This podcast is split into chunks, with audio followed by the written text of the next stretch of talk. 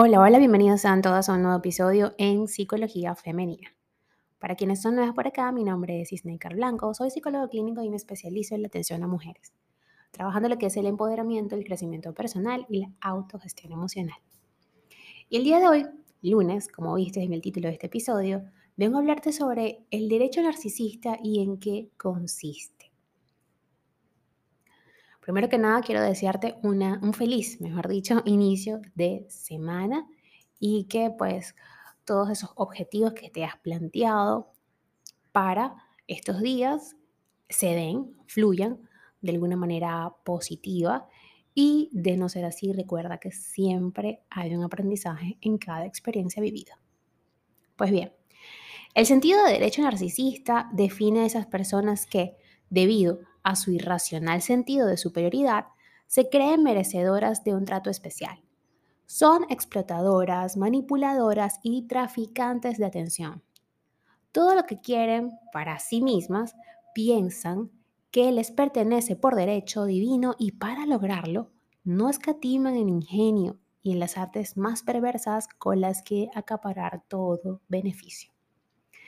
Esa expectativa del todo distorsionada, por supuesto, de que el propósito del mundo que existe a su alrededor es satisfacer sus expectativas, define a muchas figuras de nuestra sociedad. Ejemplo de ello es crecer con un padre o una madre narcisista. En estos casos, los hijos están obligados a orbitar alrededor de sus progenitores, cumpliendo cada designio, ocurrencia y mandato. Hay quien se siente el rey o la reina del baile de toda la existencia. Y lo peor no es solo esa autopercepción, que en algún momento podría parecer hasta cómica. Lo más grave del asunto es que quien se percibe con más derechos que el resto necesita manipular a los demás para satisfacer sus objetivos. El sentido de derecho no solo lo evidencia la personalidad narcisista.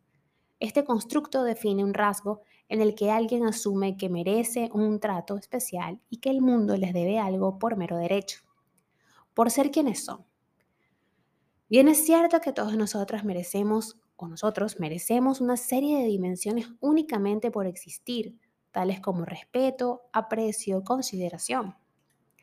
Ahora bien, luego están los que habitan en una especie de burbuja, en la que no existe la empatía y se alimentan en exclusiva del sentido de superioridad. Así esta conducta y percepción también suele hacer acto de presencia en el trastorno de personalidad antisocial. Aunque si lo pensamos bien, el por qué yo lo valgo es una actitud frecuente, demasiado frecuente. Por término medio, cada vez que nos encontramos con estos comportamientos los percibimos como egoístas, patéticos y altamente inmaduros. El hecho de que alguien nos haga una serie de demandas solo porque viven endiosados, lo procesamos como algo infantil. Sin embargo, el sentido del derecho narcisista está presente en muchos vínculos afectivos y familiares. En estos casos, el coste mental es inmenso. Cuando un narcisista no ve satisfecho su sentido del derecho, puede sufrir un colapso reaccionar con ira y desprecio o evidenciar una pataleta infantil. Y esas son las peores, las pataletas en los adultos. El concepto del sentido de derecho narcisista lleva trayendo o atrayendo la atención de los expertos desde hace años. Se intenta diferenciar, por ejemplo, esa autopercepción positiva que uno puede tener de sí mismo a raíz de sus propios esfuerzos, éxitos y competencias de aquella otra puramente egoísta y manipulativa. A veces es lícito sentir cierta sensación de satisfacción por todo lo logrado, pero sin que ello tenga por qué derivar en sometimiento ajeno.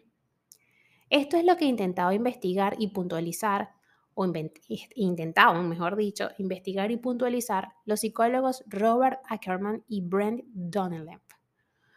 Por ello, publicaron un trabajo en el que presentaban su escala de derecho psicológico para medir cuánto puntuamos las personas en este constructo.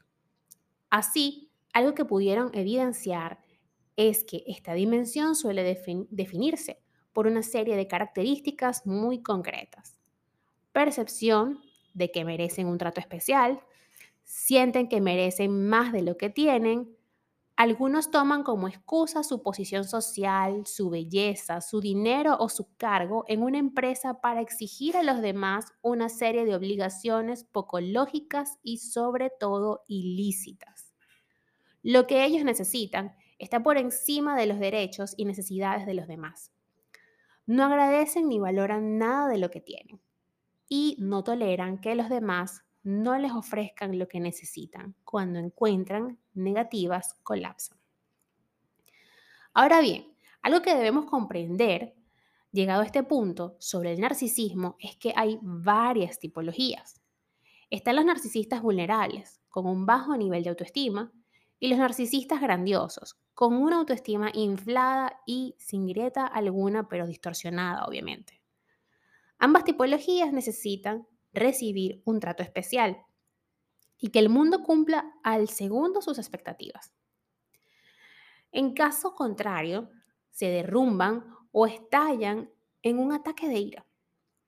El sentido de derecho narcisista es un punto nuclear de este trastorno de la personalidad que por lo general tiene su origen en la infancia. De este modo, investigaciones como las publicadas en la revista PNAS eh, que serían las siglas de su nombre en inglés, Proceedings of the National Academy of Science. Sostienen diversas hipótesis que van en esta dirección.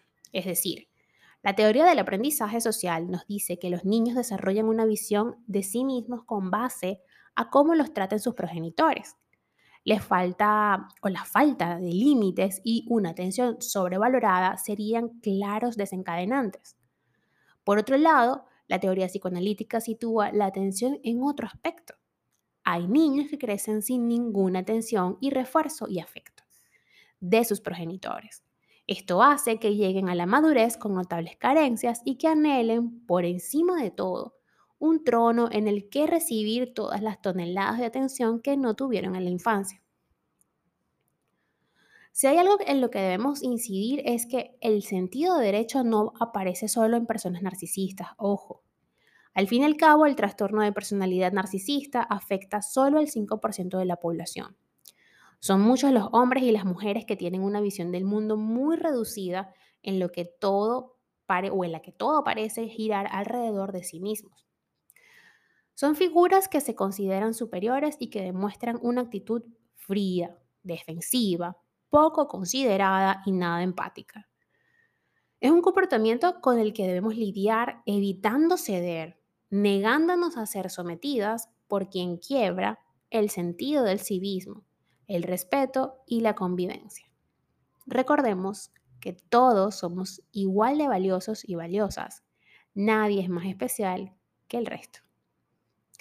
Hasta acá el episodio de hoy. Espero que haya sido de valor y que les haya sumado en este camino, porque si has llegado hasta acá es porque definitivamente estás buscando crecer y seguir siendo una mejor persona y tener conocimientos de, de lo que es el crecimiento personal y de la naturaleza humana, básicamente.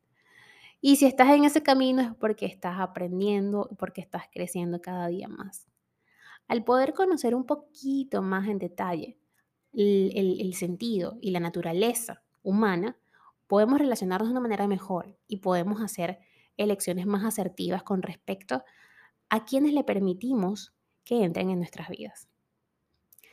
Pues bien, mi nombre es Isneikar Blanco, como lo saben, y la invitación, como siempre en cada episodio de este podcast, es a que me sigan a través de mis redes sociales, en Instagram, Twitter, Clubhouse y Twitch como Plenitud 11, en Patreon como Plenitud y en TikTok como Isneikar Blanco.